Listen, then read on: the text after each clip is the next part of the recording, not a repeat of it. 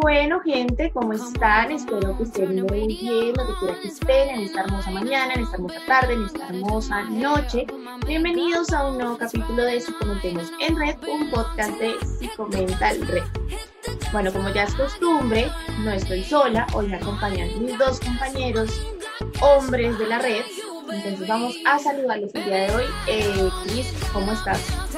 Dani, ¿cómo estás? Buenos días, buenas tardes, buenas noches para todos los que nos están oyendo desde Spotify o nos están viendo a través de YouTube. ¿Cómo, estás? Bien, feliz de estar aquí con este tema que traemos el día de hoy. Ah, bueno, yo quiero decir, antes de, de saludar a David, que hoy te estoy haciendo competencia, yo también traje mi tintico, mi cafecito acá en mi pocillito de Navidad para los que no están viendo, porque Navidad desde marzo, y pues vamos a ver si David también trajo cafecito, ¿no? Entonces, David, ¿cómo estás? Hey, gente, ¿qué pasa? Motivados para el cambio. Oigan, no, yo estaba viendo y Cristian, pues no me lo robó porque eso no es mío, pero yo, yo estaba a punto de decir eso también, como, hey, gente, buenas, buenos días, buenas tardes, buenas noches. Pero bueno, somos un equipo y de eso se trata, que nos Pero tu saludo es diferente, tu saludo es el de paz mental, mi gente. Eso es mi despedida, pero hay que tal, gente, espero que estén ah, bien. Sirve también de saludo. También puede ser, también puede ser de ese saludo, está bien, mucha paz mental para todos, gente, espero paz mental, coman bien. Ah, pero vean que puede que, puede que sea, se estén riendo, pero a ustedes se les está quedando y espero que a las personas que nos siguen también se les queden esos mensajes. Obvio, obvio. No, igual yo ¿Cómo creo están? que marca como tu logotipo, ¿no? También ah, es como tu eslogan en, en, en, en Psicomental Red y creo que las personas han notado eso y los lunes, que pues está la línea deportiva que es la de que marca. Es como tú entras y ves de una motivados al cambio, coman bien. Entonces, es como ahí tu, tu marca personal. Y no traje tinto ni café, nada, pero tengo agüita. Tengo agüita, tengo agüita. Está en fitness, qué fastidio, vaya. No, es que no me gusta tomar. Primero, no me gusta tomar tinto porque no me gusta. Y segundo, soy un poco obsesivo con mis dientes y el tinto manchaba los dientes. Así que por, eso tomo tinto. por favor, pasa el lunes por su carta. Uy, ¿qué está pasando aquí? No toma tinto? Uy, ¿El, el que no toma tinto? A mí no me dijeron eso en la entrevista. Ay. Importante ponerlo en contacto ah, pero bueno. ahora. Bueno, muchachos. Importante, pero ya yo me salvé. Pues empecemos este, este, hermoso podcast hablando de un tema muy interesante que ha venido pasando, ¿no? No sé si ustedes han visto noticias de toda esta ola de criminalidad de parte de las personas venezolanas. Quisiera preguntarles a ustedes qué piensan sobre todo lo que han dicho, sobre lo que ha dicho la alcaldesa, de que es un grupo en específico dirigiéndose a los venezolanos, por lo cual fue muy criticada. Entonces, ¿ustedes qué piensan sobre eso? Uy, Dani empieza este video podcast con fuego prendido y aprovecha que no está Sandra, que es la de más violencia, para ponernos en las cuerdas. David, tú que tienes la energía, ¿qué piensas de eso? ¿qué, hacemos con esto? A ver, ¿qué piensas? Eh, ¿Con los venezolanos? Sí, ¿qué piensas? La cara de David. No, vean, la verdad, a ver, a ver, yo, yo voy a hacer Cuidado, David, cuidado porque nos bloquean. No, no, no, no. No, no, no, no, no, no voy a decir nada al respecto, no voy a decir nada malo. Eh, yo creo que, a ver, mi cara, para quienes nos estén viendo y si no nos están escuchando, vayan a ver mi cara. Pero bueno, no, el caso es que yo vivo en un sector donde es muy comercial y al ser tan comercial hay muchas personas, no solamente venezolanos, sino hay muchas personas. Mm. Y entonces hay muchos rapis, hay muchos domiciliarios de los mismos restaurantes o de las mismas tiendas. Eh, hay personas pidiendo, tanto colombianos como venezolanos. Entonces, realmente el tema a mí eh, me raya un poco porque estar saliendo todos los días y estar viendo a las personas, esa aglomeración a mí me ha causado como cierto disgusto, no se los voy a negar. Pero de alguna manera eh, entiendo que las cosas son... Em, entiendo que, que no todos tenemos las mismas oportunidades pero también pienso que el hecho de no tener todas las mismas oportunidades no significa que puedas buscar la oportunidad de. Y lo que a mí me, lo que a mí me parece, y de alguna manera es una opinión personal, no es porque yo sepa cosas, porque honestamente yo casi noticias no veo y menos de ese tipo de noticias, debo ser honesto. Pero honestamente, pero en mi opinión personal diría que, que si uno de verdad quiere y tiene ganas de hacer algo, pues uno lo busca, ¿saben? Digamos que para quienes no lo saben, y creo que nadie lo sabe, pero voy a contar un secreto y es que yo quería, eh, simplemente por vivir la experiencia, yo quiero trabajar en una plaza, así como un cotero. O sea, de verdad, yo quiero vivir la experiencia, solo por vivir la experiencia. O sea, independientemente que yo, no sé, tenga carrera y esté estudiando una especialización, yo digo, como para si quiero vivir la experiencia de, de esa vaina de trabajar en una plaza, me parece interesante. Entonces digo como que independientemente de que de pronto yo no me esté direccionando como a esos objetivos, igual si yo quiero hacerlo, lo puedo, lo puedo de alguna manera hacer o buscar. Y si eso no sale, pues busco otra cosa ahí mismo o bueno, no sé, yo creo que es cuestión también de, de además que las personas que por lo general piden eh, aquí en, pues en el sector en el que yo estoy que son tanto venezolanos como colombianos, son muy jóvenes, o sea, de verdad que son jóvenes, yo veo y tienen casi que oscilan entre, entre mi edad y un poquito más, un poquito menos, pero de verdad que no, no, no, eso, eso es lo que a mí, digamos, me molesta, la verdad, y que las personas sigan como de alguna manera alimentando este tipo, pero entiendo por el sector en el que estoy que es muy comercial. La nueva sección de Psicomental Red será Psicólogo busca trabajo voluntariado por un día. Acompañemos a David en la plaza de mercado. Un día en la vida de David. Un día en la vida de David. Por favor, tenemos que hacerlo. Acompañemos a David con videos en esa jornada. Lo voy a hacer, lo voy a hacer, me voy a grabar, va a ser chimba. Por favor, creemos la primicia en Psicomental Red. Muchas gracias. Pero bueno, Dani, respondiendo a tu pregunta, bueno, es una situación difícil, ¿no? O sea, de pronto tomar un partido, digamos, de decir si estoy a favor o estoy en contra, pues es complicado, ¿no? Y siento que eso es lo que le ha pasado a, a muchos concejales, gobernadores, y en este caso, pues que tú mencionas a la alcaldesa, ¿no? Y es que, pues ella se ha tomado un partido, ¿no? Ella se ha dicho a través de su lenguaje, a través de sus noticias y más, pues se ha dicho, son los venezolanos. Pero más allá de eso, antes de que fueran los venezolanos, pues también había em, bandas criminales en Colombia, ¿no? Digamos que es sumar más casos y demás. Claramente la seguridad, y eso sí hay que decirlo, está desbordada aquí y en muchas partes de Colombia.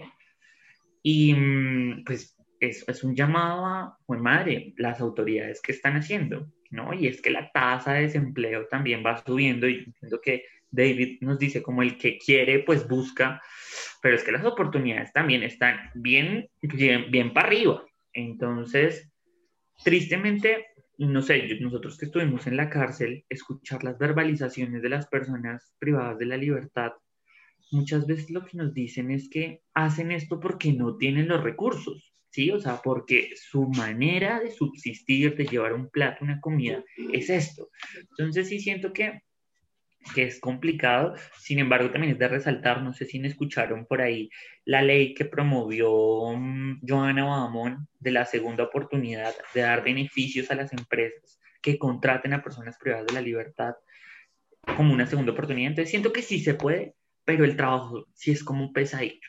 Entonces, no, sin llegar a estigmatizar, igual desde Psicomental Red tenemos las puertas abiertas para todo el mundo, colombiano, venezolano, canadiense, estadounidense, cualquiera. Y es más, también hemos dado noticias de el estatuto, que por ahí David estuvo hablando un poco de eso. Entonces, siento que sí está complicada la vaina, pero pues ahí vamos trabajando.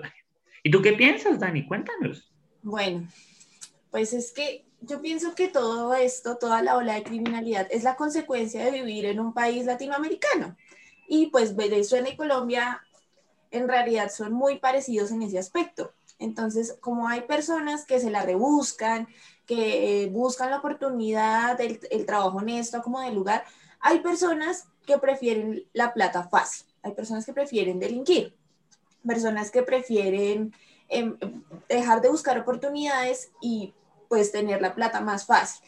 Entonces pienso que no es una cosa de venezolanos colombianos, sino es una cosa de, de oportunidades, no es por estigmatizar y decir es que los pobres son los que, no, es porque la falta de oportunidades de los dos países es lo que hace que esta ola de criminalidad crezca mucho más. ¿Sí? Entonces, obviamente, en Colombia no hay oportunidades para los colombianos, mucho menos para las personas extranjeras, sin necesidad de, sembrar xenofobia ni mucho menos. Obviamente, no, o sea, no estoy de acuerdo con, con, lo que dice la alcaldesa de que son los venezolanos. No, todo el mundo, acá en Colombia antes de llegar los venezolanos, eh, la criminalidad estaba por las nubes. Entonces acá no ha sido problema de, de esta semana, de este año que, que llegaron los venezolanos, no, ha sido problema de toda la vida. Colombia ha sido insegura toda la vida, que se ha incrementado, obviamente, porque ya no solo roban los de acá, sino también los de allá. ¿sí? Entonces pienso que es, es, difícil, es difícil el control de todo esto porque, porque sí, no vivíamos como, digamos, en Suecia, que la, que la tasa de criminalidad es muy baja y llegaron los venezolanos y, hijo de madre, eso se disparó. No, eh, nosotros ya teníamos la criminalidad, simplemente se agravó por la falta de oportunidades y por la llegada de, de, migrantes, pero es difícil también estigmatizar a todos los venezolanos y decir, ay, es que son los venezolanos, es que es ladrones, que no sé qué, porque es, eso es xenofobia, donde tú lo veas, si tú llegas a España como colombiano, lo primero que te van a decir, ay, narcotraficante, Pablo Escobar, y no todos son así, o sea, no todos los colombianos somos así, no todos los colombianos vivimos de la coca, puede que sí, hay muchos que sí, no lo vamos a negar, sí. pero muchas personas no, no, no, aquí la gran ya no lo hacen, no. Eso ya no lo hacen, eso ya no lo hacen. Sí, ya no lo hacemos, guiño, guiño. pero si me quieren encontrar, no, mentiras, no, mentiras. No, buscamos con esto. Dios mío, están ustedes muy reveladores hoy. Uno quiere en la plaza, el otro está mercanciando. Sí, todo narcotraficante. No. Bueno, entonces te decía que yo siento que los casos hoy en día están siendo más violentos, ¿sabes? O sea, digamos que antes era el hurto, listo, pasaban y te rapaban, pero es que hoy en día siento que somos como más violentos, como que ya no importa si para quitártelo te mato, ¿sí? O sea, como que ya no hay cero empatía, ya no reconocemos al otro como humano, sino paso por encima tuyo. Yo no sé, yo lo veo así. Sí, sí, sí, se ha notado muchísimo. Y también creo también creo que eso va de la mano como de la tolerancia y a lo mejor de eh, el respeto que tenemos, ¿no? Porque, porque es que igual lo que tú dices también es cierto, porque o sea, y es real y últimamente es re, para si mataron a una persona por robarle el pan, ay, qué the fuck, sí. Entonces, eh, es como que las personas también del mismo desespero de la situación eh, no toman decisiones correctas, ¿no? Pues aquí viene ese locus de control de decir como, bueno, si la robo nada más o, o para eso, o consigo lo que quiero como de lugar. Exacto, más que, es que yo pienso que sí, obviamente los casos son más violentos, pero me parece que estigmatizar es el error sea, decir es que son los venezolanos los que roban así, porque no es verdad, también se ha visto colombianos matando personas. Entonces siento que eso también, el problema está en estigmatizarlo. Y hay que solucionar el problema, hay que mirar por qué está pasando. Si en realidad sí se está viendo más en la población venezolana que en la colombiana, ¿sí? No solamente pararte como político a decir, es que son los venezolanos, porque es que dicen en la noticia salieron tres casos, no. Es de verdad sentarte hacer un estudio y mirar soluciones. Estoy completamente de acuerdo. No se muevan. Acá seguimos en Si Comentemos en Red, un podcast de Si Comenta en Red. Pero bueno, dejémosle la tema seguridad. Controversial, tema dejémosle, controversial. Dejémosle la seguridad a los policías, a los alcaldeses y nosotros retomemos a la salud mental. El tema de hoy es los influenciadores hemos hecho algunas preguntas también a nuestros seguidores, así que esa cuarta ventana, esa cuarta participación en este video podcast son ustedes, nuestros queridos seguidores. Estuvimos haciendo algunas preguntas y tuvimos que 56 personas participaron voluntariamente en esta, en esta encuesta. Entonces, ¿cómo va a ser la dinámica del video podcast de hoy? Listo, entonces tengo cuatro, cuatro preguntas cada uno me va a decir un número del 1 al 4 y empezamos con esa pregunta. ¿Listo? Y vamos debatiendo las cuatro preguntas. ¿Listo? Entonces, comencemos claramente con las mujeres. Dani, un número del 1 al 4. Ay, eh, tres. Tres. Listo, Dani. La pregunta es la siguiente. ¿Crees que hay una relación entre los influenciadores y la salud mental?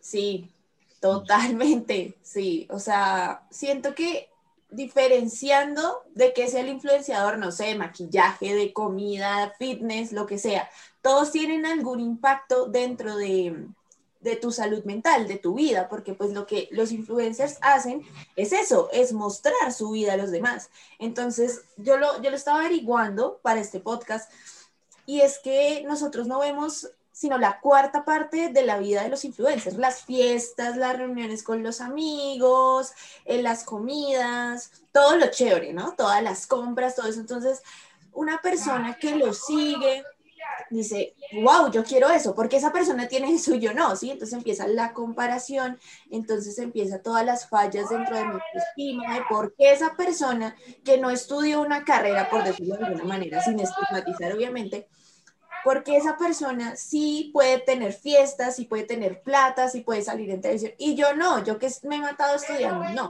¿sí? También ese tipo de comparaciones y es ciertas cosas pues obviamente si yo estoy predestinado a algún trastorno mental o a tener algún problema mental, pues obviamente me lo dispara mucho más. Y si no estoy, eh, no estoy predispuesto a tener ese tipo de trastornos, pues también voy a tener problemas de la salud mental porque se me está bajando la autoestima, estoy empezando a compararme con los demás. Entonces sí, obviamente, yo siento que los influencers tienen una carga en la salud mental gigante. Ok, antes, David, de que demos respuesta a la pregunta, aclaremos que entendemos como influencer. Entonces, David, ¿qué es para ti un influencer? Uf, tremendo. Eh, yo creo que hemos, de alguna manera, mm, a ver, yo la verdad no busqué exactamente qué es un influencer, pero... Pero para ti, ¿qué es? O sea, pero sí, digamos, o sea, lo que, a lo que iba era que justamente yo creo que pueden haber diferentes definiciones de lo que puede ser un influencer, ¿no? Porque yo creo que lo que antes era un influencer eh, que se podía haber llamado de otra manera antes. Ahora lo que es ese llamado influencer es, son este tipo de personas a las cuales nos vamos a referir en este momento, que tienen alguna, algún tipo de, yo diría, poder social, en el sentido en el que persuaden a las personas para que tú digas, eh, para que tú decías qué comprar, para que decías qué te gusta, para que decías cómo vestirte, para que decías con quién estar, para que decías qué ver. Para mí, un influencer en este 2021, eh, sin saber exactamente la definición de lo que puede hacer, es una persona que tiene acceso primero a mucha información, no sé si verídica, no sé si no verídica, pero que tiene acceso a información, que la, divulga de manera abierta y diría que con un grado de subjetividad bastante grande eh, y de opinión personal.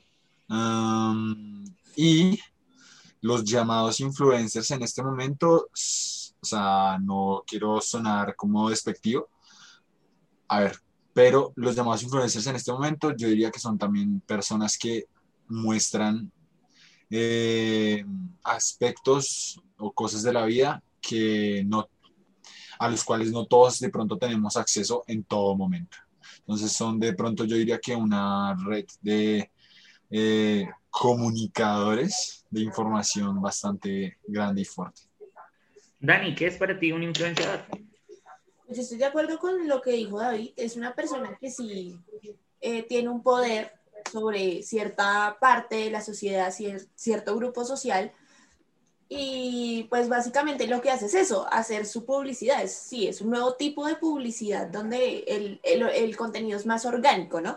Ya no es en comerciales de que sale la persona súper actuando, sino la persona que se para frente a una cámara y dice, oigan, miren, probé esto, eh, me parece muy chévere, pues cómprenlo, ¿sí? Entonces llega esa parte de la población que lo sigue y pues genera su influencia, como pues el nombre de su profesión lo dice. Ok, como estamos en Psicomental Red y todo lo basamos en investigación, aquí no hablamos de hablar por hablar. Ustedes tienen mucha reunión, eh, mucha razón en el hecho de decir que un influenciador pues claramente sí tiene poder sobre sus seguidores. Entonces, según investigaciones que han hecho otros países como Brasil, Argentina, se define influenciador como la persona que está preinscrito a un determinado a una determinada red social, ¿cierto? Como Facebook, Instagram o YouTube. A través de los videos que ellos comparten, empiezan a hacerse famosos en ciertos temas. Entonces tenemos bebidas, tenemos moda, y entonces ellos empiezan a vender, ¿cierto? El influenciador va ligado con el marketing digital, ¿cierto? Eso hay que tenerlo muy en claro. Ellos trabajan para generar dinero a través de sus campañas publicitarias. Entonces, ustedes tienen mucha razón cuando decían que hace varios años, recién pues empezaban las redes sociales, muchos empezaron contando su vida, ¿no? Entonces, que cómo crecieron y demás, pero a medida de que todo el mundo se iba volcando a las redes sociales, ellos se volvieron embajadores de marcas de pues muy potentes, ¿no? Estamos hablando de Nike, Reebok, Coca-Cola, bueno, eh, y demás productos como tal. Entonces, eso es un influenciador. Aquí en Colombia, como tal, se reconoce como influenciador a la persona que tenga más de mil seguidores. O sea, si usted tiene en estos momentos más de mil seguidores en cualquier red social, usted para, para el Estado colombiano es un influenciador. Entonces vayan y revisen. Así comenta el red, no le falta nada para ser para que seamos influencers, ¿ok? Así que valoren pero... porque cuando seamos influencers Vamos a creer en nadie. Eh, ¿tú, tú eso, eso, eso, eso, es información que está donde publicada, Cris? Bien, listo. Con la llegada de la pandemia y que todo el mundo se volcó a las redes sociales, pues empezaron a haber reuniones en el Congreso, desde la DIAN, desde todo el lado para regular esto, porque en Colombia no hay normas para los influenciadores, o sea, cualquiera que en verdad quiera dedicarse al mundo digital, lo puede hacer, porque actualmente no hay políticas. Entonces, hasta ahora lo que están haciendo son descripciones o caracterizando las poblaciones. Entonces, por eso, como que a medida general, dije, todas las personas que superen mil personas en cualquier red social es considerado en Colombia un influenciador. ¿Listo? Entonces, si nos damos cuenta, pues varias personas, amigos, familiares, pues lograr mil personas de pronto las logran. Pero entonces nos vamos al pasado a ver quiénes eran los influenciadores. Entonces tenemos Kika Nieto, eh, el Brian y demás personas que se dedicaban a hacer era videos, ¿cierto? Como contando su vida. Hoy en día, entonces, caracterizados como eso. Retomamos la pregunta, David. Entonces, ¿cuál es la relación entre que tú encuentras entre los influencers y la salud mental? Eh, la relación yo creo que es es eh, bidireccional, yo diría, para tanto la salud mental, cómo influye en los influencers y cómo los influencers influyen en la salud mental. Porque la verdad es que podemos, eh, a ver, hombre con hombre, mujer con mujer y todos en sentido contrario. Eso fue lo que le entendía. Exacto. No, no, no. Los influencers tienen, tienen, tienen repercusiones en la salud mental de uno porque imagínate yo estar en este momento con mi celular X. Pero entonces sale este influencer diciendo como no, los que no tienen ese celular, eh, entonces eh, no hacen parte de mi comunidad. ¿Sí? Entonces, si yo estoy siguiendo a este influencer y yo quiero ser parte de su comunidad, de alguna manera está influyendo en mi salud mental, en el decir como, hey, eh, realmente quiero hacer parte de este grupo sin yo conocer al resto de personas, sin yo conocer a esa persona, y el hecho de no sentirme parte de ese grupo ya afecta mi salud mental y empiezo a cuestionarme muchas cosas, lo que decía Ani, eh, eh, cuestiones como la autoestima, como mi autopercepción, mi autoimagen, eh, como yo me siento con las cosas que yo tengo, porque es que no todos tenemos, yo no, yo no tengo lo que tú tienes, ni tú tienes lo que yo tengo, entonces es de alguna manera que nos venden una, una idea de vida que no queremos de alguna manera aceptar, ¿no? En el sentido en el que no aceptes tu vida que tienes, tienes que aceptar la mía y, y sé como yo porque esta vida te va a gustar mucho. Es como, ¿no? De, alguna manera está afectando a que las personas se desliguen de su propia vida para seguir otros, otros caminos y otros objetivos.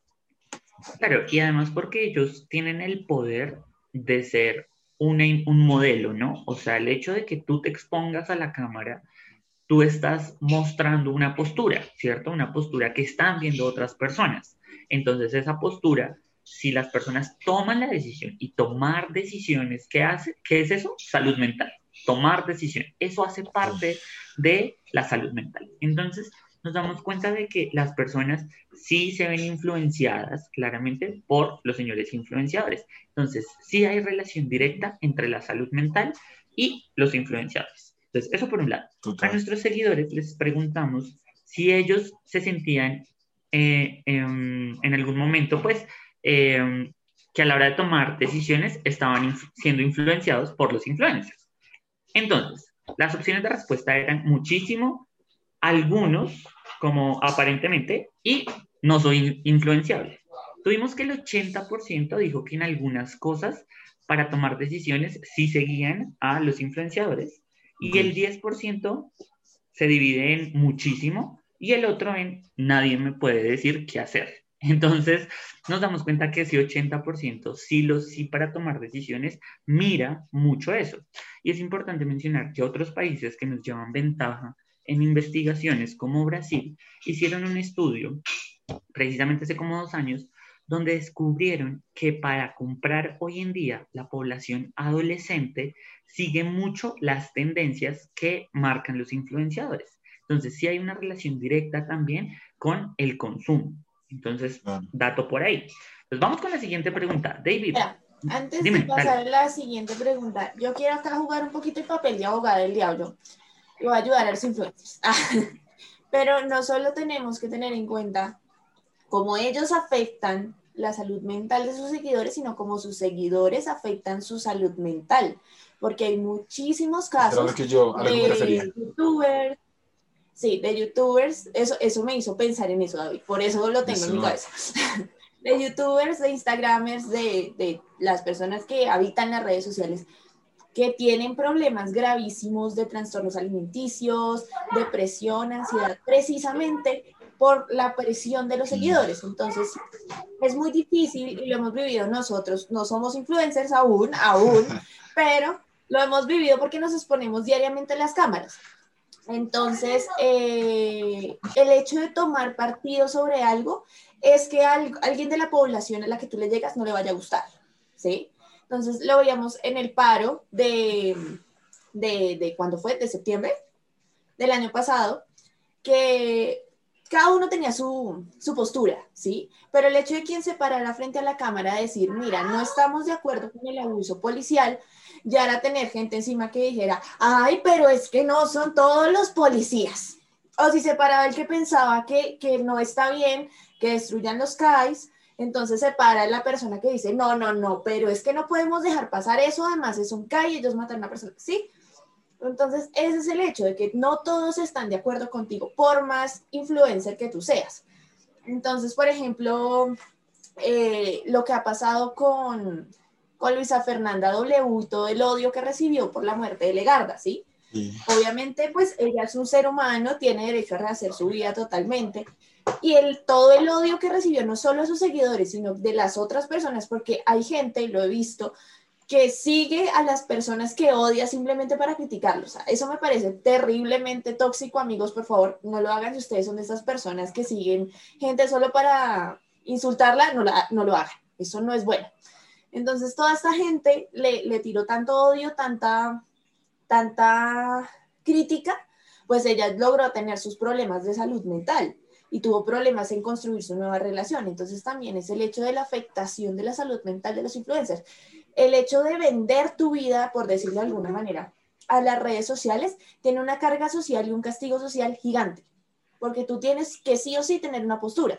Lo que pasó con J Balvin en el paro de noviembre del 2019 él dijo, no, no, yo soy una persona de bien, yo no tomo partido en eso. Se le vino todo el mundo, ay, pero es que claro, como es cantante, como es amigo del presidente, no toma partido, ¿sí? Entonces, como persona pública, a ti te exigen tener alguna postura. Y teniendo esa postura, se te va a venir encima la mitad de la población.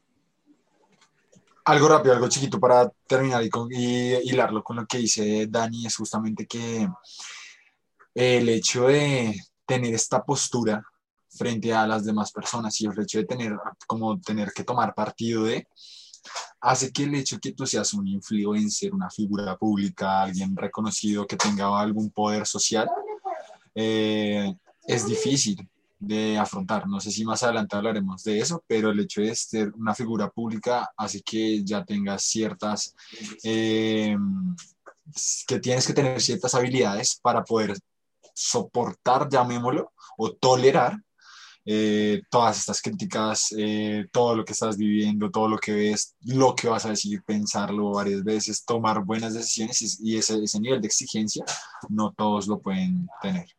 Me surgió una duda, David. ¿El tolerar es de ese tolerar? ¿Cuál tolerar? ¿Cómo así? Si no, te sonó perfecto. Para el oyente que está escuchando de pronto esa polémica que hubo por ahí con cierta influenciadora que dijo los toleros, entonces a eso me refería, como si David tiró el ah, vainazo de tolerar por tolerar. No, no veo, no veo muchos influencers, los únicos influencers que veo son como ustedes, la verdad. No lo soy Ay, gracias. Pero sí, o sea, antes de pasar, nos quedamos aquí. Pero sí es verdad, o sea, los influencers, además de soportar toda la crítica, tienen que ser muy asertivos a la hora de contestar, ¿sí? Porque ellos no pueden tirarse con una persona normal, lo haría, a decir, ay, pero es que ta, ta, ta, ta, ta, ta, ta, No, ellos tienen que ser muy asertivos y ver qué contestar. O sea, hay muchos podcasts que yo he escuchado de personas, de figuras públicas, y ellos mismos dicen, cuando pasan cosas muy polémicas, me abstengo de mirar las redes sociales porque sé que me va a hacer daño, sé que me va a afectar. Entonces, si leo, no sé, siete comentarios buenos y, siete comentarios malos y cien buenos, pues obviamente se van a fijar en los malos, en los que van a destruir su autoestima. Entonces, ese también es el dilema. No olviden agendar sus citas con nosotros, escribiendo al correo psicomentalred.com.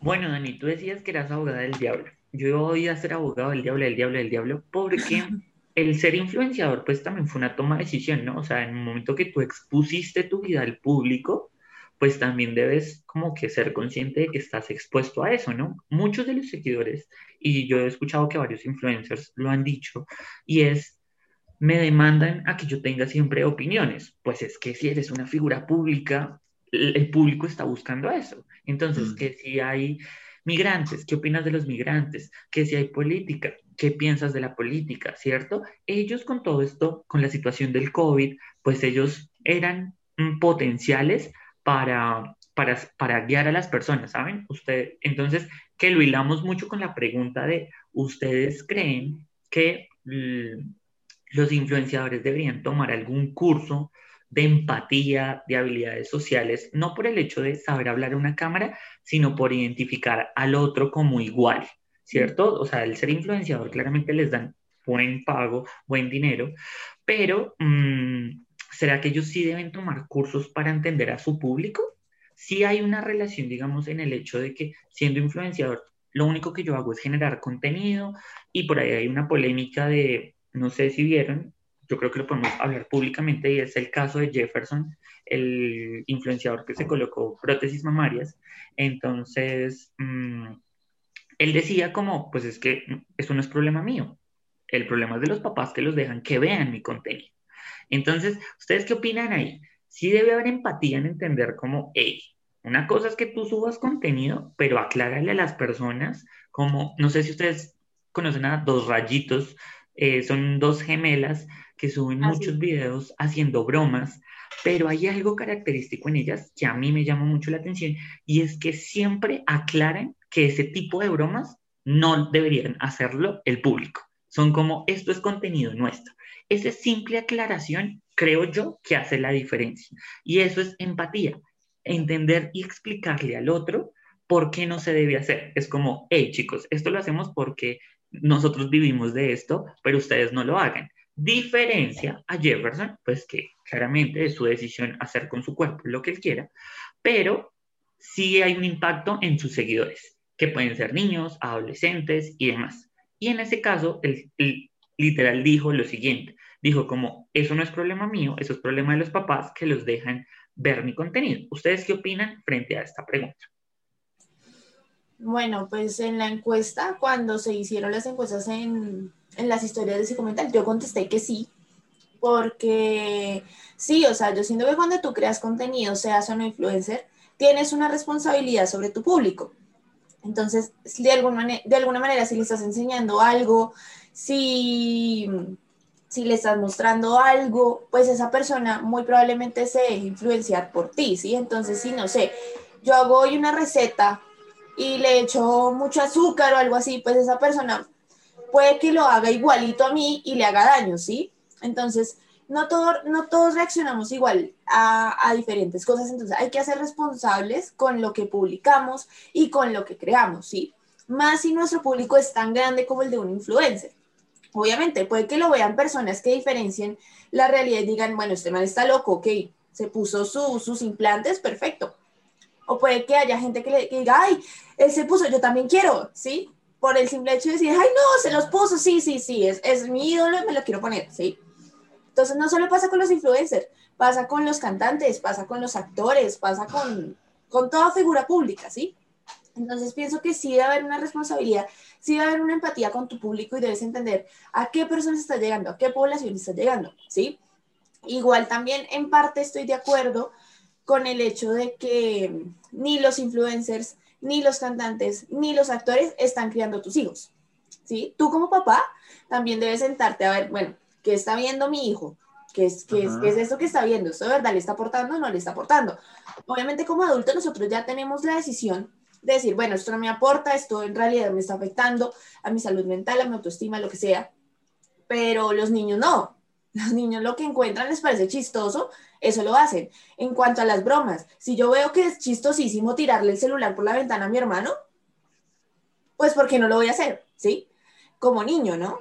Obviamente uno de adulto ya hace la diferencia, entonces como padres también tenemos una responsabilidad de sentarnos a ver, a ver qué está viendo nuestro hijo, porque ellos no nos están criando a los hijos, ellos no tienen por qué criar a los niños de otras personas, ¿sí? Y lastimosamente estamos en la era digital donde los, los papás están dejando que el internet y la televisión críen sus hijos, entonces también es parte de responsabilidad de los papás. Eh, Uy, eso fue una buena respuesta. Concuerdo contigo por dos. David es esa persona en el grupo de WhatsApp que escribe por dos. No, no, no. Pienso igual. Bye. Eh, a ver. A decir, ¿me, ¿me, repiten la pregunta? no, no, no, no, no, no. Eh, Uf, yo creo que igual el hecho, o sea, no podemos tampoco eh, no decir que las personas que son influencers o figuras públicas eh, no son personas también, si me entienden? Y el hecho de que se hayan convertido en una figura pública no significa que tengan las habilidades eh, correctas de comunicación asertiva, de empatía y demás, ¿no? Y no hay un curso en donde te digan, sé un buen influencer, ¿sí? Eh, entonces es más bien como tomar la iniciativa, pues por aparte, como de, ay, sí, me necesito aprender a ser más comunicativo, demás, ¿sí? Porque es que yo en este momento puedo volver a, no sé, un influencer, pero no tengo, no sé, la habilidad de ser un buen líder y estoy llevando a la gente a que tomen decisiones incorrectas. Eh, y no es que yo quiera, pero yo tomo esas decisiones incorrectas y eso hace que las personas también las tomen, ¿no? Entonces... Hay, entonces, hay, hay una relación con, la, con el hecho que tú tomes una decisión así no sea directamente, tú le digas a la otra persona como que si hay un daño colateral, ¿cierto? O sea, sí estás influenciando, es la palabra, claro, a la toma de decisión de otra persona. Y eso ya hace que tengan poder de algo, ¿me entienden? O sea, porque entonces eh, literalmente lo de, este, lo de este hombre, entonces yo decido, tomo la decisión de ponerme esto. Eh, y esto es algo del mundo a decirles cómo me las puse porque yo quiero, sí, sus controlen a sus hijos, no sé qué y demás, obviamente a él nadie le está diciendo como, hey, eh, di por favor que no lo hagan. yo lo hago porque quiero, yo lo hago porque eso también me ayuda a vender más, yo lo hago porque también gano. Eh, pero de ahí a que yo esté diciéndole a las personas que lo hagan, no. Pero evidentemente estas personas tienen que tener conciencia de que, de que sí tienen eh, gran capacidad de manipular, bueno, no manipular, pero sí hacer que las personas crean o no algo. Entonces ahí está todo el tema de lo que decía también Dani, como de las personas que lo critican, de lo que nos critican. Y la verdad es que también en una red pública, o sea, de Instagram lo que sea, a ti no te dicen, oiga, siga este man. Digamos, yo no lo sigo. Por X o Y razón, no porque me moleste, no porque me guste, no porque simplemente no lo sigo y al no seguirlo, yo no me entero de lo que pasa con él, yo no. Entonces también es mucha también eh, conciencia del consumidor de ver qué quiere consumir, ¿no? Y lo que dice Dani. Si mi hijo está en la red social y yo sé que está viendo a este man, listo. Tal vez entonces es no prohibirle que lo vea, pero sí explicarle.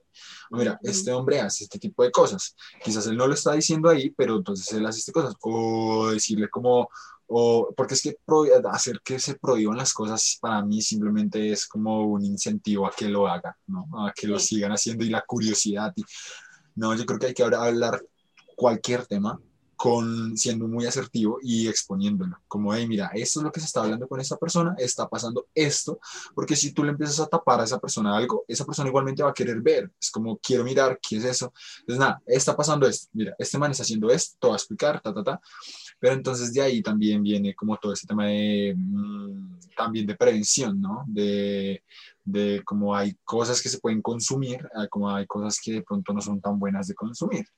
Eh, pero, pero respondiendo la pregunta, pues yo diría que como cualquier persona, independientemente que sea un influencer, una figura pública, o un cantante, un famoso, lo que sea, todos en algún momento tenemos que ser empatíos y necesitamos tener empatía. Eso es como lo que yo diría. Y entonces, de alguna manera, eso haría que estas, este tipo de personas también lo tengan, porque es necesario. Es una habilidad que todos necesitamos. Siento que menciona algo que es muy importante y es la visión de cómo vemos nosotros el mundo, ¿no? Digamos que entre cosas buenas y malas. Para muchas personas el hecho ya de ser influenciador, para muchos de eso no es una carrera, esto tal cosa y demás. Y mm, lo mismo pasa con cada acción que ellos hacen. Únicamente son posturas que ellos tienen y son respetables, ¿no? Y es reconocer que ellos también son seres humanos, ¿sí? Haya ellos que quieren que su vida sea pública, que ganen dinero también a través de, estas tendencias, ¿no? Entonces, ¿qué pasa mucho, ¿no? Entonces, eh, nadie lo seguía, pero con esto todo el mundo entró a verlo y ahora lo sigue. Entonces, también son estrategias de conseguir seguidores, ¿no? Que es volver un tema polémico por una frase, por una percepción, por una acción, ¿sí? Por un actuar, por entonces eso también es marketing digital, que muchas veces caemos ahí nosotros o sea, únicamente por tendencias. Entonces, sí es importante como que vamos también aclarándole a la gente como, ok, un influenciador puede hacer con su canal lo que la persona quiera. Eso sí está más que claro. Desde que no transgreda, pues, actos violentos, pues, puede hacer con su vida lo que quiera. Segundo, tengan en cuenta que un influenciador va a hacer muchas cosas por marketing digital, ¿cierto? O sea, puede que en su vida personal y detrás de cámaras no sean así, pero a la hora de ellos exponerse a las cámaras, pueden tener estrategias para ganar seguidores, para generar polémica, literal sería la palabra, para generar que las personas lo sigan. Tercero, usted si es padre de familia y nos está viendo y nos está escuchando, usted también tiene responsabilidad en el contenido que consume su hijo. ¿Listo? Entonces, ahí también estamos de parte y parte. ¿Listo? Entonces, ¡pam! Pregunta número tres. Ah, mentiras, la uno.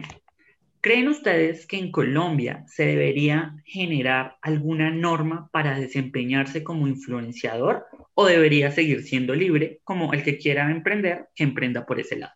¿O ustedes dicen no, deberían ya empezar, porque ya hoy en día como que todo el mundo puede serlo después de mil seguidores, ¿ustedes consideran que debería empezarse como a, a legalizar, a ver unos, unas normas básicas o no? Ah es muy difícil esa pregunta. O sea, normas en cuanto a qué? El desarrollo de contenido. No, lo dejo abierto por eso mismo, porque es tan amplio como el espectro para ver ustedes cómo dirían, como, uy, Cris, yo creo que sí se puede legalizar o únicamente como no, que aparezcan registrados ante el RUD o algo así o nada. Pues es que Pues digamos. pero digamos que de pronto una norma que sí es necesaria es el, la clasificación de edad, ¿sí? Si tú eres una, un influenciador para niños, para adolescentes o tu contenido es para adultos, ¿sí? Digamos, si esa norma existiera, sería muy diferente lo que pasó con Jefferson, ¿sí? Entonces, mi contenido es para adulto joven. Ya si lo vieron los niños, ¿sí? Esa fue su excusa, ¿sí? Entonces, el hecho de, que tú aclares para quién es tu contenido y tengas una norma específica por la cual regirte de hacer ese tipo de contenido para este tipo de gente, yo creo que ahí nos ahorraríamos muchísimos problemas de todos los que han pasado, de que es que mi contenido le llegó a la persona que no era, ¿sí? Entonces, no sé si eso se pueda, no sé si eso se, se logre, pero pienso que yo, yo, yo pondría una ley así, algo de, de regirlos por eso. Dani, hoy en día se puede pensar todo porque este espectro de las redes sociales le hace falta un montón de cuestión de políticas, de cuestión de reglamentación, tanto así que yo no sé si ustedes recuerdan con esta polémica que hubo de unas pastas, creo, no me acuerdo si era una modelo o quién era, mm, que decía como consuman estas pastas y las personas pues empezaron a, a consumirlas y se enfermaron. Entonces, hasta ahora de cada problema sale una política. Entonces, prácticamente esto es un espectro y también es una investigación para que sociólogos, psicólogos, trabajadores sociales, marketing digital, administradores de empresas, empecemos a generar literatura de todo esto para que hacia el futuro pues hayan bases para generar políticas, ¿cierto? Porque pues esto también puede ser que más adelante se vuelva también un problema, ¿no? O sea, porque cada vez las personas estamos consumiendo más las redes sociales. Con esto de la pandemia, las redes sociales tuvieron un 10 de 10. Entonces sí siento que hay que ir mirando normas y políticas. David, ¿tú qué opinas? Sí, pues eh, yo iba a traer como eh, algo que dijiste en el, en el, al principio, cuando yo te preguntaba, como, Cris, ¿de dónde sacaste ese dato de que en Colombia tener mil seguidores era ya ser un influencer? De alguna manera eso es una decisión política que se tomó, tú me dijiste en el Congreso, creo. Entonces, el hecho de que las personas de la política, eh, del gobierno, se estén dando cuenta y estén tomando decisiones de esto, es porque de alguna manera en un futuro debe haber leyes para eso. Yo creo que estamos ahorita muy...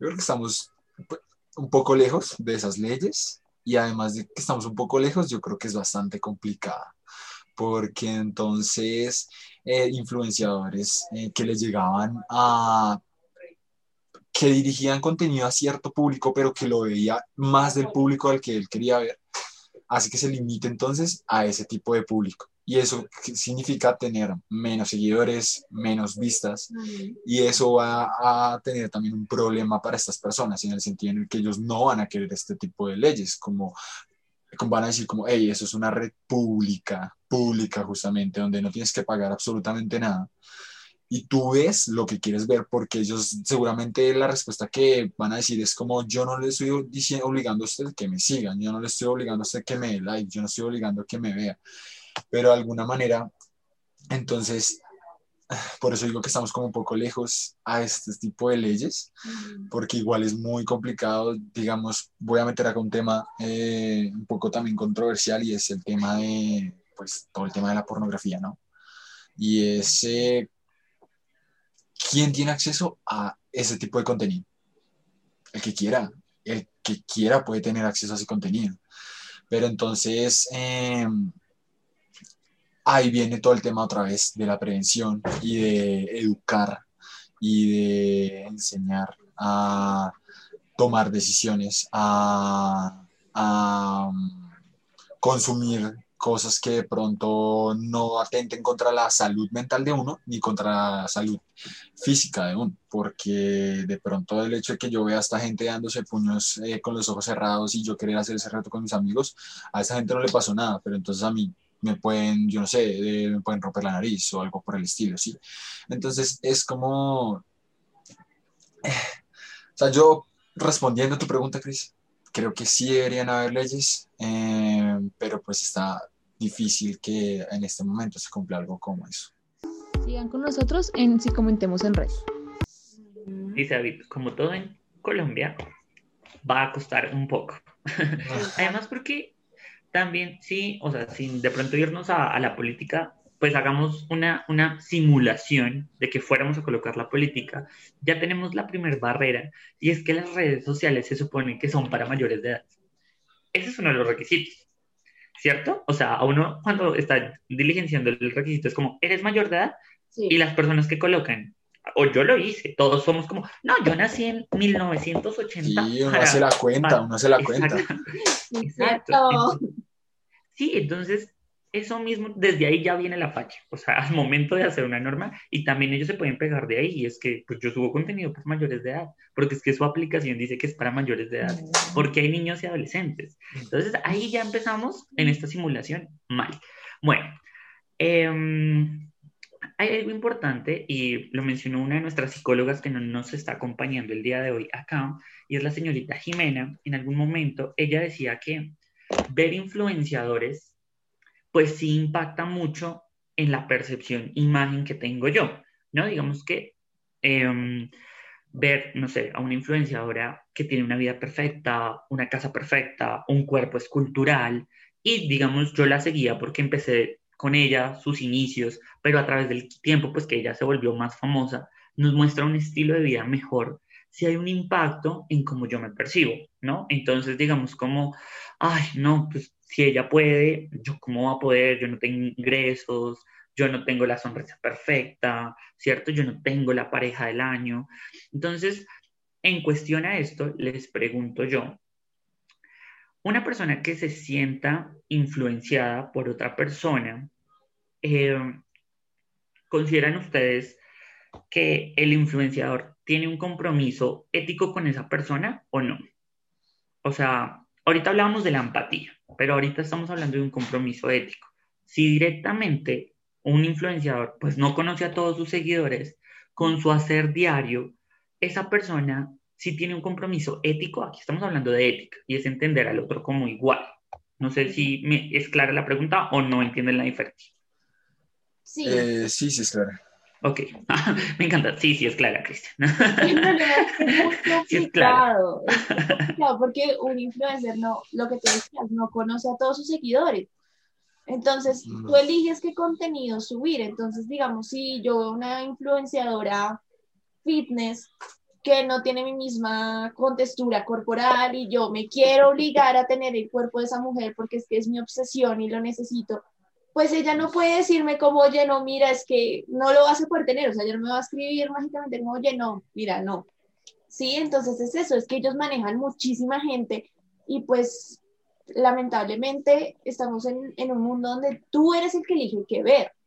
O sea, si yo sé que nunca voy a tener el cuerpo de, de, la, de la influenciadora fitness, pues no me torturo más, deja de seguirla y o, o síguela, pero saca lo positivo. Entonces, si tú quieres bajar de peso, pues haz el ejercicio que ella hace para bajar de peso. Obviamente entendiendo que no vas a quedar igual. Igual creo que hay muchos influencers que sí se curan en salud en eso. Entonces dicen como, miren, yo sí soy eh, influenciador fitness, eh, soy influenciadora de maquillaje, soy, no sé, X, pero dicen, yo tengo ese tipo de cuerpo y este tipo de cuerpo es el mío. Ustedes tienen otro tipo de cuerpo, entonces así ustedes hagan los ejercicios que yo les diga, y hagan todo lo que yo les digo. Si ustedes no tienen la misma contextura mía, pues no van a quedar igual que yo, ¿sí? Entonces lo hacen muy público, lo dicen en historias, lo hacen en IGTVs, ha pasado con, con Pautips, que ya pues ella ha tenido problemas de trastornos alimenticios y ella actualmente, bueno, no sé si actualmente, pero pues en, en una época ella hacía muchísimo ejercicio y tenía el cuerpo muy tonificado, pero ella se curaba en salud en eso y decía como, chicas, igual tienen que quererse como son, el cuerpo, pues el mío no va a ser el de ustedes, entiéndalo, es necesario hacer ejercicio por salud, pero pues cada quien tiene su estilo de vida y sus hábitos saludables, ¿sí? Entonces tú eliges qué, qué, qué, qué ver, ¿sí? Y yo creo que esa es la función de los influenciadores, decirte a ti como muy a grosso modo, como lo que yo hago, la vida que yo tengo en este momento, no es ni la mitad de lo que ustedes ven, obviamente nos pasa a todos los que tenemos redes sociales. O sea, si yo voy por la calle y me como algo rico, pues le tomo la foto a lo que me estoy comiendo rico y no a mí llorando. ¿Sí? Porque yo lo quiero mostrar es, las cosas chéveres que pasan en mi vida. esas son las redes sociales, eso es Insta. Tú te metes al Instagram de una persona, tú ves viajes, tú ves selfies con los amigos, ves comida, etcétera, etcétera, etcétera. Pues los influencers no son la excepción. Ellos también suben sus fiestas, sus amigos, sus campañas, etcétera. Entonces, obviamente, ellos no tienen la vida perfecta. Entonces, también entender esas cosas y que no todo lo que pasa en pantalla es lo que tiene que pasar en mi vida, porque no todo es perfecto. Y no, y, no, y no ir a la comparación, ¿no? O sea, la vida de esa persona es su vida, ¿no? Y entender que mucho de lo que está haciendo esta persona, por el simple hecho de denominarse influenciador, es que hace parte de su, de su marketing digital. O sea, muchas veces esa foto que ellos se toman con sus amigos en un hotel esa foto puede que haya sido hasta paga para ellos. Entonces, tratar de entender que muchas de las cosas que hacen ellos es porque su diario, es su renta básica, ¿sí? O sea, ellos viven de, este, de esto. Entonces, la invitación a si usted consume, y es válido lo que decía Dani, que es muy importante, y es a la hora de la toma de decisión de qué estás consumiendo tú en la red social, a qué estás siguiendo, si a ti te está afectando tu salud mental, ¿cierto? Pues, ¿qué podemos hacer? Replanteamos el hecho de que, ok, la voy a seguir viendo, pero voy a entender que ella es eso o prefiero por mi salud mental dar clic, dejar de seguir. Exactamente. Entonces, me parece importante eso. Sí, obvio. yo me puedo sentar a torturarme porque a, la infancia le regalan ropa, pero es que es su trabajo. Sí, o sea, es, es porque a ella le regalan ropa? No, pues porque ella trabaja en eso, entonces se influencia tú. Sí, también son esas, esas, esas cosas que las personas se torturan mucho de por qué ellas iban a fiestas, porque a comparar su vida, porque es que esa no es su vida, es su trabajo, ¿sí? Tú no estás con ella en su casa diciendo, ay, no, ella se levanta perfecta todos los días. No, es que su trabajo es mostrar la marca de maquillaje que le hace ver bien. Su, su, trabajo es mostrar la ropa que le regalan. Entonces también es entender un poquito que va más allá de la vida que tiene esa persona, sino del trabajo que esa persona está haciendo. Eh, estaba, es que estaba, estaba, pensando en algo y que ustedes decían como que el hecho no es compararse ni nada de esas cosas, lo cual es real, pero de alguna manera el hecho de estar viendo a estas personas y estar consumiendo eso hace que te compares ya, e incluso ellos mismos lo dicen a veces, de pronto, ¿no? Eh, y además que cuando uno ve cosas en a ver que a uno le agradan mucho y que uno ve que pronto puede llegar a lograrlo como esas personas, eh, porque irán de pronto no sé, va a decir algo que no sé, porque no sé nada de influencers, no sé, no conozco ni su vida de antes, ni el después, ni cómo llegaron a hacerlo, pero que verán unas don nadie y que luego llegaron a hacerlo todo, ¿sí me entienden? Entonces de pronto hay muchas personas que tienen ese pensamiento de cómo parece si ella pudo, si él pudo, yo voy a poder también hacerlo. Entonces eso ya hace un punto de comparación de que las personas mismas se empiecen a comparar con estas personas. Y hablando pues de la ética que tú decías, Cris, eh, Dani decía algo muy importante y el hecho es de que el no conocer, y es totalmente imposible, el hecho de no conocer a tus seguidores y en no saber quién te sigue, es muy difícil el hecho de, hacer contenido exclusivamente para Cristian y Daniela. ¿sí? Porque yo no sé qué antes me están viendo y yo puede que haga exclusivo contenido para Cristian y Daniela, pero entonces llega un David que no tiene la edad de ustedes ni entiende lo que está pasando, pero igual me sigue viendo y empieza a consumir lo que yo estoy haciendo. Entonces, pienso que... Mm, ah, bueno, otra cosa. Y es que eh, cuando empezaron a hablar de los fitness y demás, hay personas que... Mm, que de hecho sí ponen su contacto para hablar con esas personas. Asimismo, como lo hay para marketing o para emprender o bueno, yo qué sé, ponen como su contacto y dicen como, hey, contáctate conmigo o en el perfil dice como correo acá para que o escribir, no sé qué. Y de hecho, de muchos otros países, ¿sí? Entonces, eh, puede que no tenga, hablemos del ejercicio de una vieja fitness o algo así, eh, digamos, yo le escribo como, hey, quiero tu plan de alimentación quiero tu ejercicio, ¿sabes? Y la vieja lo manda. Y es como, re, bueno, listo, de una, yo te lo mando, no sé qué.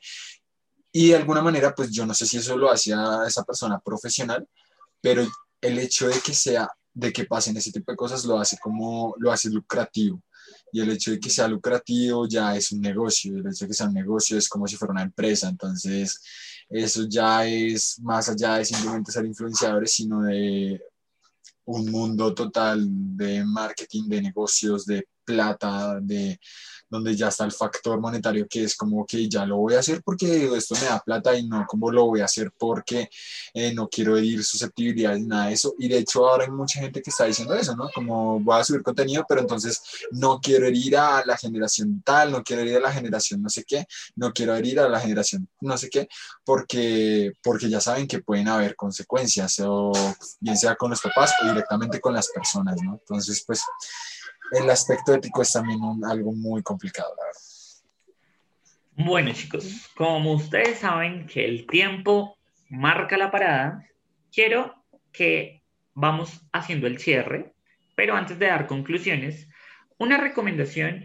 a esa persona que de pronto seguía el camino, el proceso de un seguidor, pero por alguna acción, alguna verbalización que dijo, cambió completamente su percepción, pero lo sigue viendo, pero únicamente para hablar mal de esa persona, ¿cierto? Que pasa mucho y es cuando tú sigues a alguien porque hace cinco años era tu, tu persona favorita, tú entrabas a ver sus videos, pero hoy en día dijo algo que cambió tu percepción, ¿cierto?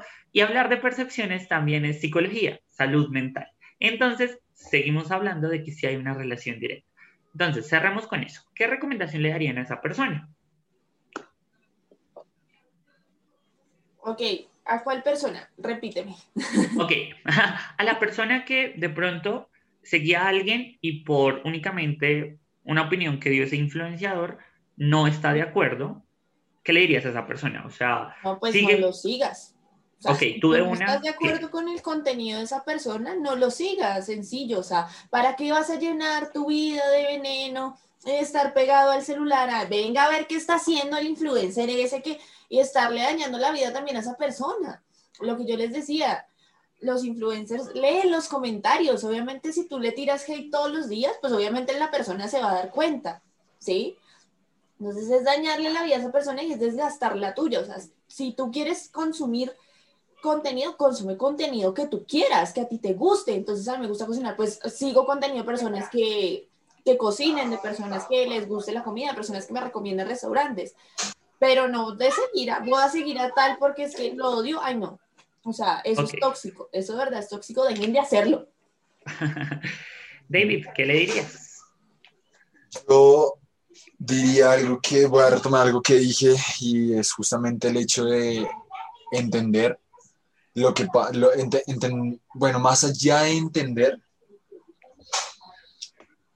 es, bueno, no, no sé cómo decirlo, pero bueno, sí, voy a decir entender mejor.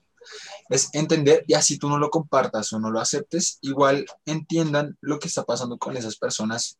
Está bien ver, está bien eh, de alguna manera chismosear, está bien de alguna manera, eh, pues, estar involucrado en las redes sociales. Pero entonces, em, cuando logras entender y aceptar lo que está sucediendo y lo que esta persona está haciendo y que no es bueno para ti, yo creo que ahí se logra algo muy positivo y es el hecho de que ya no vas a de pronto ser tan influenciable, pero, pero creo que es algo de alguna manera difícil, no lo voy a negar, porque nosotros somos seres sociales y la interacción social es algo que es muy importante para nosotros y el ser parte de algo es muy importante. Entonces, mmm, yo diría que hicieran como de pronto una, una se hicieran a ellos mismos una autoevaluación, diciendo como, hey, esto sí me está haciendo daño realmente o no me está haciendo daño. Puedo seguirlo viendo o puedo no seguirlo viendo, como esto me molesta, me incomoda, me gusta, qué me gusta y qué no me gusta. Y cuando ustedes tengan claridad de lo que les gusta y lo que no les gusta, pueden de alguna manera empezar a, a consumir pues lo que realmente les hace bien y lo que les gusta. Bueno, pues muchas gracias a ustedes por habernos acompañado en estas respuestas a Psico David, a, a, Psico Daniela. Vamos con las conclusiones del video podcast y pues las voy a leer y ustedes me dicen si faltó algo o no faltó algo, están de acuerdo, las aprueban o no. Y también que nos dejen en los comentarios si están de acuerdo con las conclusiones o si nos faltó alguna, que nos las dejen en los comentarios o nos escriban como no, no estuvimos de acuerdo con esta conclusión. Entonces, la primera, si hay un impacto de los señores influenciadores en la salud mental. Hay relaciones de poder, toma de, de decisiones, interacción social. Entonces, señor influencer, indirectamente o directamente, usted sí tiene un componente en la salud mental de sus seguidores. Conclusión número dos.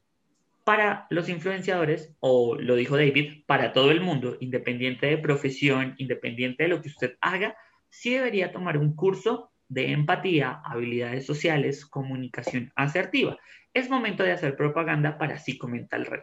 Si usted cree que no tiene estas habilidades, recuerde que iniciando su proceso, su acompañamiento psicológico, usted puede aprender estas herramientas y desde Psicomental Red las estamos ofreciendo. ¿Listo? Usted puede empezar con cualquiera de los psicólogos que están en la red para ir adquiriendo habilidades de habilidades sociales, habilidades también cognitivas y demás. ¿Listo? Tercero, es un llamado para investigadores y encargados de hacer políticas de irregular, regularizando todo lo que tiene que ver con la parte de influenciadores investigar el impacto del marketing digital, del consumo, ¿cierto? De pronto hacer investigaciones de autoestima y influenciadores. Y más para Colombia porque estamos escasos de investigaciones en, esta, en este tema.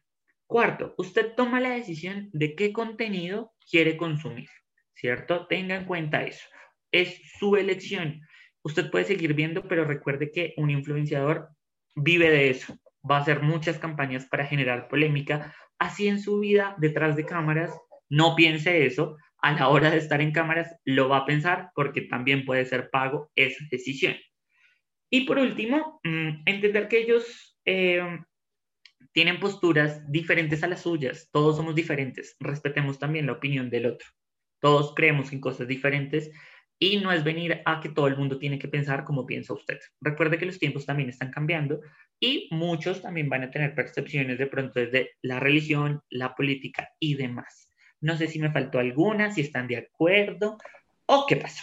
Yo quiero agregar eh, dos cositas. La primera es que si usted sube contenido, sea responsable con lo que está subiendo. ¿sí? No es que, ay, a mí me encanta la psicología, pero yo no soy de psicología, entonces me pongo a hacer videos de autoestima. No.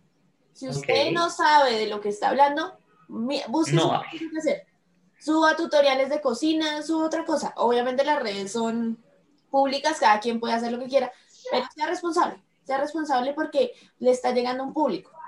Y esas personas van a seguir su contenido, van a seguir sus tips, van a seguir sus consejos. Entonces, usted, usted es el que determina qué clase de consejos y qué clase de contenido le está dando a las otras personas. Y también a las personas que no, no son influencers, piensen que los influencers son personas o sea, ellos también tienen salud mental, ellos también tienen autoestima. Si usted no está de acuerdo con lo que el influencer dice, con su contenido, deje de seguirlo, pero no, lo, no empiece a juzgarlo por lo que dice, por su cuerpo, por las cosas que hace. Simplemente deje de seguirlo y ya, pero todo bajo el respeto. Eh, sí, yo quería terminar también como con eso del respeto y la tolerancia, ¿no? Y es el hecho de que yo creo que en este momento es lo que tenemos que tener presente y en claro, y es como el respeto y la tolerancia y también la tolerancia y el respeto hacia ti mismo, ¿no? Es decir, como no me gusta consumir esto, me voy a, de alguna manera como respetar a mí mismo y, y este es mi punto de tolerancia, no llego hasta allá, este es mi límite y hasta allá no llego.